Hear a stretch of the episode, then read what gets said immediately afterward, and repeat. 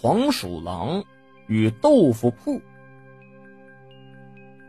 话说在以前呢，有这么一个小山村，住着一对夫妻，丈夫叫丁瑞，妻子叫月娥。这两口子平日里边生活呢都非常的清苦，只能靠着做豆腐为生，这生意也是非常的惨淡。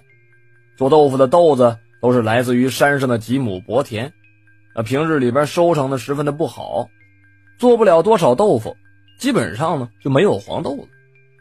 而那些个不做豆腐的日子里边，这夫妻二人更是辛苦。两个人总是期盼着收成能够好一些，每天都可以有很多的豆腐来做吧。那生意好一些的话，这生活也就不用这么清苦了。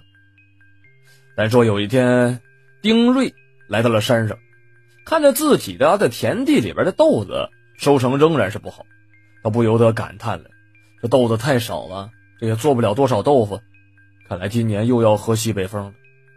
就在这个时候，忽然之间，他听见了背后有一个声音：“丁瑞，如果你每天都能做一锅豆腐给俺家人吃，俺就一定让你生意好转，收成也好起来，从此之后就会发财。”丁瑞急忙的回头，他看着是一个穿着黄袍的白面俊俏书生，他就问：“小兄弟，你是谁呀？”你怎么知道我叫丁瑞呢？你刚才说那话是真的吗？那白面书生点了点头。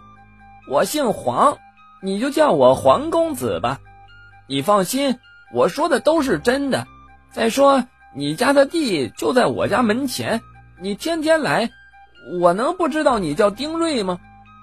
丁瑞十分的欢喜，回到家里边跟妻子月娥说了这件事，妻子也同意这么做。于是，这夫妻二人第二天清早赶紧的做了一锅豆腐，来到了地头。见着黄公子已经在那等着了，那黄公子叫丁瑞把那锅豆腐放在平整的地上，然后口中念念的有词，不知道说了一些什么听不懂的话。只见不远处的一个山洞里来了男女老幼很多的人，他们每个人的背上都有一个黄黄的长长的大尾巴。而且一个个是口水直流的，不大一会儿的功夫，大家就狼吞虎咽的把这个豆腐吃完了，各自散去。丁瑞转过身来，朝地里边一看，真是惊喜万分呐！因为地里的豆子突然之间多如牛毛。这丁瑞收了几豆子之后呢，一看足足有上千斤，那做出来的豆腐也是香嫩可口，这下生意好的不得了了。而且每天都是这样，做多少卖多少。就这样，半年的光景，夫妻两个人就攒下了不少的钱，再也不是原来那样饥一顿饱一顿的时候了。只不过有一点让月娥不太满意，那就是每天必须要给黄公子一家做豆腐吃，这让月娥觉得特别的累。月娥心想着。听说这精灵带来的财运都不长久，而且他们还要吃到什么时候是头呢？于是她把心一狠，为了以后杜绝后患，她瞒着丈夫带回了一大包的老鼠药，下到给黄公子家做的豆腐里边，让丈夫带送给黄公子吃。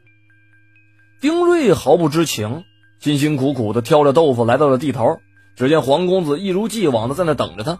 只是这一次还不等丁瑞说话呢，那黄公子就摆了摆手：“以后的豆腐我们不再吃了，你也把这锅豆腐带回去吧。你的妻子在这豆腐里边下了老鼠药，你要是不相信，回家问问你妻子月娥，你就知道了。”丁瑞听完了之后，赶紧回家问妻子月娥是怎么回事。妻子如实相告，丁瑞气急败坏的把妻子给骂了一顿。就在这时候，只见家里边存的豆子，就像是变戏法一样，一点一点的变少，不出两天就消失殆尽。月娥就说了：“哎呀，不用怕，他们不给咱们豆子，那咱原来攒的钱还够用呢。”可是当妻子俩人打开了衣柜一看，哪有什么钱呢？全都是石头，就连那些个。新买的衣服也都变成了树叶。就这样，丁瑞和月娥夫妻两个人又过上了穷苦的生活，跟以前一样，连饭都吃不饱了。